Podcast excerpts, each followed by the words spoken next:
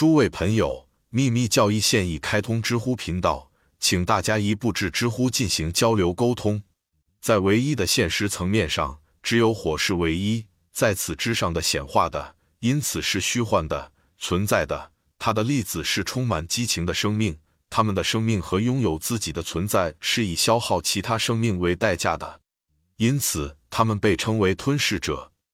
这个宇宙中一切可见的事物都是由这样的生命构建的，从有意识的和神圣的原生人，到创建物质的无意识的代理者，从无定型和非创造的唯一的生命，进而发展成为生命的宇宙。最初是自身处混沌显现出来的冷光火气态光源，在空间里形成了凝稠物质，可能是不可分解的星云。这些战斗经由偶然相遇和碰撞，产生了高温酷热，由此产生了旋转。接着出现了最先显现的材料——火，炽热的火焰，天空里的流浪者彗星。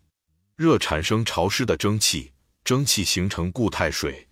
接着是干物，然后是液态物，含水的。它散发出朝圣者彗星的发光的光辉，并形成固态水轮物质球体。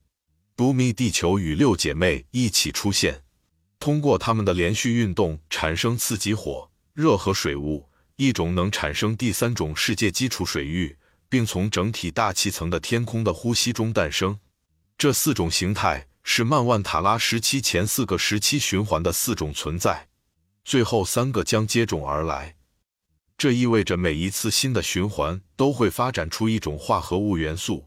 正如现在科学对其已知的元素拒绝使用原始的命名法，而更倾向将它们细分为成分。如果自然是显化层面上的不断成为，那么那些要素应该以同样的眼光看待。它们必须进化、改进。增长直到大活跃显化期结束。因此，在第一次循环，我们被教导只发展了一个元素，一种可以被称为自然的一个方面的天性和人性，被某些非常不科学的人称为一维空间，尽管它可能就是事实。费陀的教义是有三个地球对应于三个天堂，我们的地球第四个被称为 BHMI，小于意识。我们的地球或这个宇宙平面上的任何类似天体。都被视为一个正在变的、正在成长、正在进化，因此是生物的尸体。通常，地球被称为 p r e c v 小于蒂姆波里提皮大于，而不是 Boomi，因为它是在太阳系的 p r e c v 平面上守卫和引导行星精神的体现。大于，这是我们外行的西方的东方学学者给出的解释。它在吠陀经中深奥的含义和隐喻，指的是我们的行星链。三个地球在下降湖上，三个天堂也是三个地球或球体，只是更为空灵。在上升或精神弧线上，通过前三个我们下降到物质中，通过另外三个我们提升至精神中。较低的那个 Bumi，我们的地球形成了转折点，可以说它潜在的包含了与物质同样多的精神。我们以后再讨论这个问题。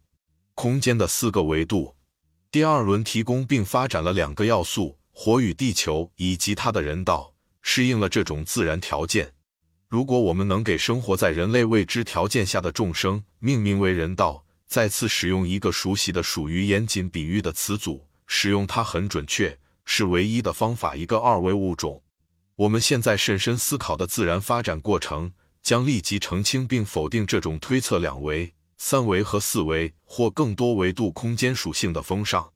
不过顺便说一下，有必要指出声音的真正意义，但不完整的凭直觉感知到的知识，在唯心论者和神智学者以及几位科学伟人中，就空间的第四维度这一现代表达方式的使用问题起到了推动作用。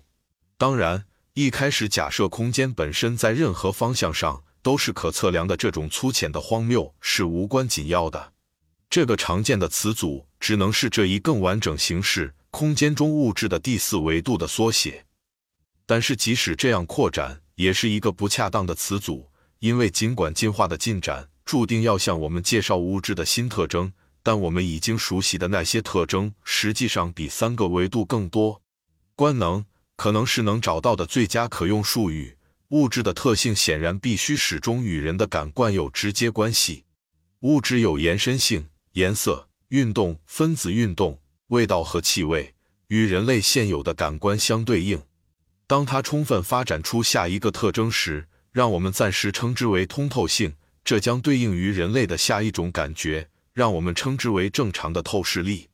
因此，当一些大胆自信的思想家一直渴望第四维度去解释物质穿透物质的通道以及无止境的绳索上接的产生，他们真正需要的是物质的第六个特征——角柱。泽尔纳教授的理论受到了许多科学家的欢迎，他们是唯心论者，例如。圣彼得堡的巴特勒夫和瓦格纳教授赋予现实抽象概念是现实主义的错误。空间和时间常常被视为与心灵的所有具体体验分离，而不是在某些方面对这些体验的归纳概括。贝恩逻辑第二部分第三百八十九页。